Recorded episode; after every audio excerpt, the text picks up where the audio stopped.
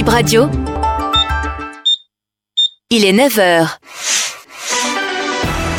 Bip Radio, le journal. Modification du code électoral à l'Assemblée nationale, le groupe parlementaire Les démocrates annonce avoir saisi le président du Parlement sur une proposition de loi sur le code électoral. Les débats ont été animés ce mercredi. Vous entendrez dans cette édition Nouré Nouachadi qui a partagé avec la presse ses observations. Affaire supposée mise en résidence surveillée du chef d'état-major général, sept personnes dans le box des accusés pour s'expliquer devant la criette ce jeudi. Le procès s'ouvre dans quelques secondes. Et puis l'avis d'appel à candidature pour la désignation du représentant des journalistes à la Commission béninoise des droits de l'homme CBDH, attaqué devant la Cour constitutionnelle par un citoyen pour violation de la Constitution.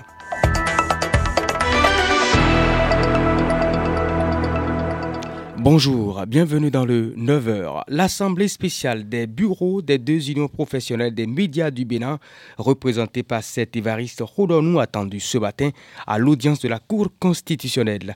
Il s'explique devant les sages dans un recours sur l'avis d'appel à candidature pour la désignation du représentant des journalistes à la Commission béninoise des droits de l'homme pour violation de la Constitution et de la loi 2012-36 du 15 février 2023 portant création de la commission Le Requérant Prosper Boudjrenou. Le président du groupe parlementaire Nouré Nouachadi a partagé avec la presse à Cotonou mercredi, c'était hier, les grandes lignes de sa proposition de loi sur la relecture du code électoral déposée au président de l'Assemblée nationale. Nouré Nouachadi a mené cette activité après l'ouverture au Parlement à Porto Novo de la première session extraordinaire de l'année 2024. Nouré Nouachadi. Nous avons estimé que c'est les maires actuels qui sont à même de parrainer un candidat à l'élection de 2026.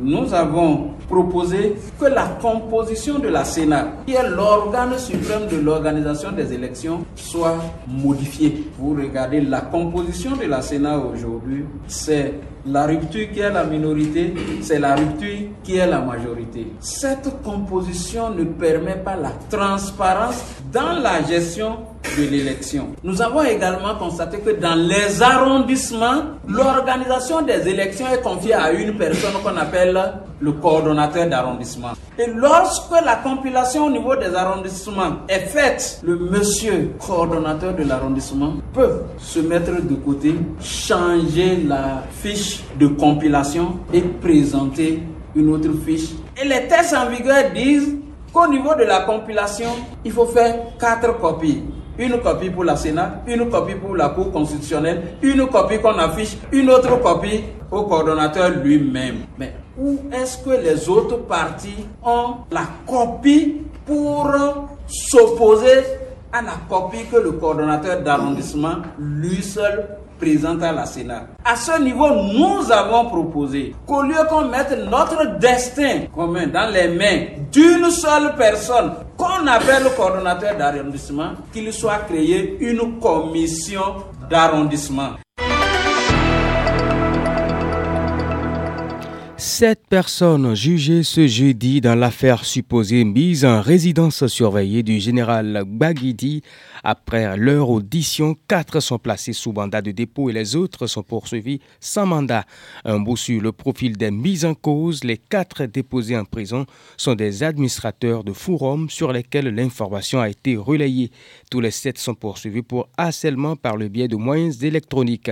il faut rappeler que le week-end du 10 février, une rumeur a circulé annonçant un placement en résidence surveillée du patron de l'armée béninoise. Le chef d'état-major général des armées, le général Fructueux Baguidi a démenti l'information le jeudi 15 février dernier.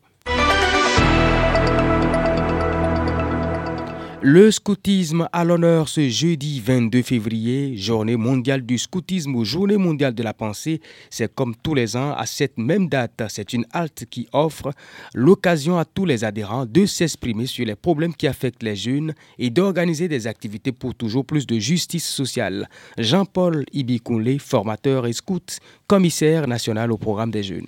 En tant que force sociale, d'abord éduquer un individu, c'est contribuer déjà efficacement à l'évolution de la société. Tout homme devraient être bien éduqués. Et l'éducation n'est pas que familiale. Le scouting fait partie des acteurs de l'éducation non formelle. C'est-à-dire que nous éduquons les jeunes, mais il n'y a pas un code formel comme on l'aurait fait à l'école pour éduquer les gens. Mais il y a des domaines dans lesquels nous travaillons pour éduquer. Et notre méthode consiste à utiliser des chants, des jeux, des techniques de vie en petits groupes pour montrer à l'enfant dès l'âge de 5-6 ans qu'il est un individu social et donc qu'il doit vivre avec les autres. Et donc un enfant qui a fait le scoutisme ne peut pas vivre isolé. Il doit savoir que dans la communauté, on n'est pas seul. Il peut pas cultiver eh, l'isolement. Non. Plutôt, il doit prioriser la vie dans la communauté. Et donc, nous éduquons les jeunes aux valeurs sociales, aux valeurs spirituelles, le programme éducatif du scouting béninois dit, par exemple, que nous voulons des jeunes spirituels, des jeunes qui sont dévoués, des jeunes qui placent la citoyenneté au-dessus de tout, des jeunes qui contribuent au développement de leur communauté. Une note de sport dans cette édition pour boucler. Nous allons parler des résultats des rencontres disputées hier dans le cadre de la troisième journée de la Super League Pro Aspac FC contre Ayema FC. Les deux équipes se sont séparées sur le score nul 0-0. C'était à Tofo. Bani FC a dominé Dadje 1 but à 0 au stade de Banikwara. Dragon FC s'est incliné 0 but à 2 devant AS Cotonou. Le match a été disputé au stade Charles de Gaulle de Porto Novo. Dynamo Dabomé arrache la victoire 2 buts à 0 dans son duel avec AS Takounin. Match joué à Abomey. Quant à Espoir FC, cette équipe s'est imposée 2 buts à 1 face à US Cavalier à Savalou. JSPFC et Coton FC 0 but partout à Poubé et Loto Popo remporte 1 but à 0 à domicile devant Damissa FC. Le match a été joué à Grand Popo Requin perd 0 but à 1 face à Sobema FC au stade René Plevendac. Papa et c'est sur ces résultats de la troisième journée de la Super League Pro que nous refermons BIP Info 9h, mesdames et messieurs. Merci d'avoir été là avec nous.